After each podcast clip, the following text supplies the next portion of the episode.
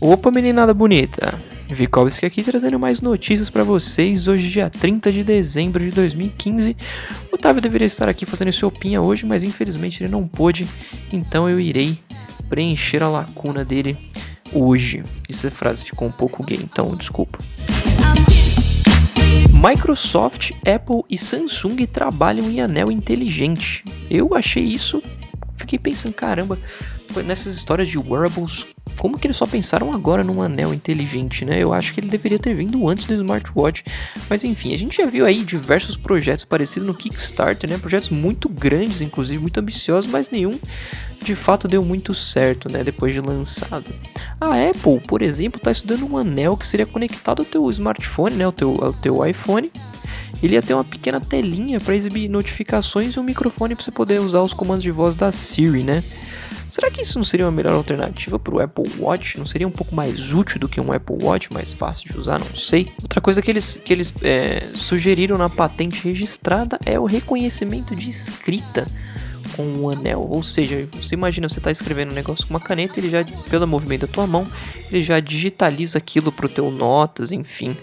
Incrível, né? Já a Microsoft quer que o anel tenha percepção de profundidade. Gente, eu não consegui pensar em nada que isso podia tra pode trazer pra gente. Não, não, consegui. Minha, minha, imaginação não foi muito longe com isso, infelizmente. Mas eu fiquei curioso. Profundidade, como que isso ia funcionar? A versão da Samsung já promete integração com apps de redes sociais, hubs e até controle para tua televisão, né? E acho que ia ficar meio estranho se isso tivesse uma tela muito grande também né, no teu dedo.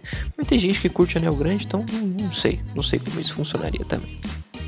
Ainda que, que tudo isso seja rumor, né? O número de patentes registradas que, que fazem, fazem menção a um possível anel inteligente cresceu muito nos últimos meses.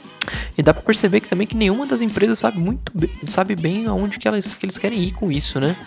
Mas a ideia já, já tá plantada na cabecinha deles. Então, provavelmente aí no, no depois de smartwatch, o smart ring vai ser um termo que a gente vai escutar bastante nos próximos anos.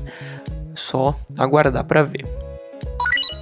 E um cara no Japão deixou o Famicom dele ligado por 20 anos. É a única coisa. O, que fez ele fazer isso foi o fato de que ele não queria perder o save game que ele tinha no jogo chamado Umihara Kawase, que eu não faço ideia de como é. Eu não consegui achar nem vídeos disso para colocar aqui para vocês, infelizmente.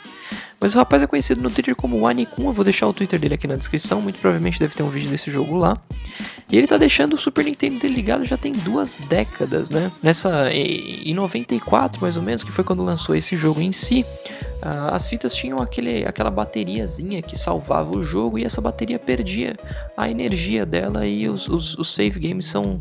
Os, os, saves eram todos perdidos. E aí ele ficou com medo disso e acabou tendo que deixar o videogame dele ligado por 20 anos. Eu fico pensando, caramba. É, ele deixou o videogame ligado por 20 anos e tal, mas a gente não deixa também tanta coisa ligada por muitos e muitos anos. Pensa aí no roteador que você tem em casa.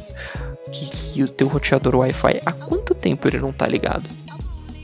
Muito provavelmente há uns 3, 4, 5 anos, se você não, não trocou recentemente. Mas o anterior a ele, por exemplo, sabe? O laptop, a gente não desliga mais o laptop, a gente tampa ele e ele entra em, em aquele modo dormir, né? O sleep, continua baixando atualizações, fazendo um monte de coisa, ou seja, ele também não tá desligado. Então, tudo bem, por 20 anos para um videogame antigo ainda, deixa eu pensando, pô, como que isso não quebrou, sei lá, não queimou nesse meio tempo. Mas, graças a Deus, não aconteceu nada.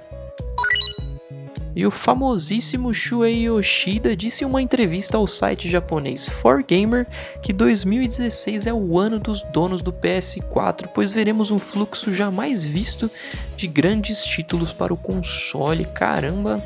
Bom, só pela notícia aí de que o Kojima agora está trabalhando oficialmente com a Sony para fazer jogos exclusivos, a gente muito provavelmente aí já vai ver alguma coisinha no que vem, que já vai deixar a gente bem animado. E ele disse que está trabalhando uma franquia clássica também, né? Que a gente não, não, não tem visto muito, que a gente não, não muito provavelmente já esqueceu aí no, no, passar dos anos e não, não espera que relancem alguma coisa por hora. Com isso, só fico, eu só fico esperando eles comprarem os direitos de Crash Bandicoot de volta para que o jogo retorne ao PlayStation, né, que é a casa dele.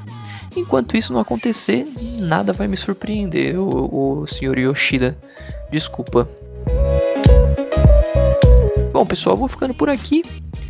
Lembra de seguir a gente no Twitter, conversar com a gente por lá, entrar no nosso grupo do Telegram, que o link tá na descrição. Uma coisa que eu faço, que a gente faz bastante aqui é pedir para vocês mandarem um e-mails pra gente, só que a gente normalmente não fala qual é o nosso e-mail, né? Porque a gente conta com que vocês entrem lá no nosso site e deixem naquela barra de deixem um e-mail pra gente diretamente. Mas caso você não queira mandar por lá, o nosso e-mail é contato@opatabom.com. Facinho, contato@opatabom.com.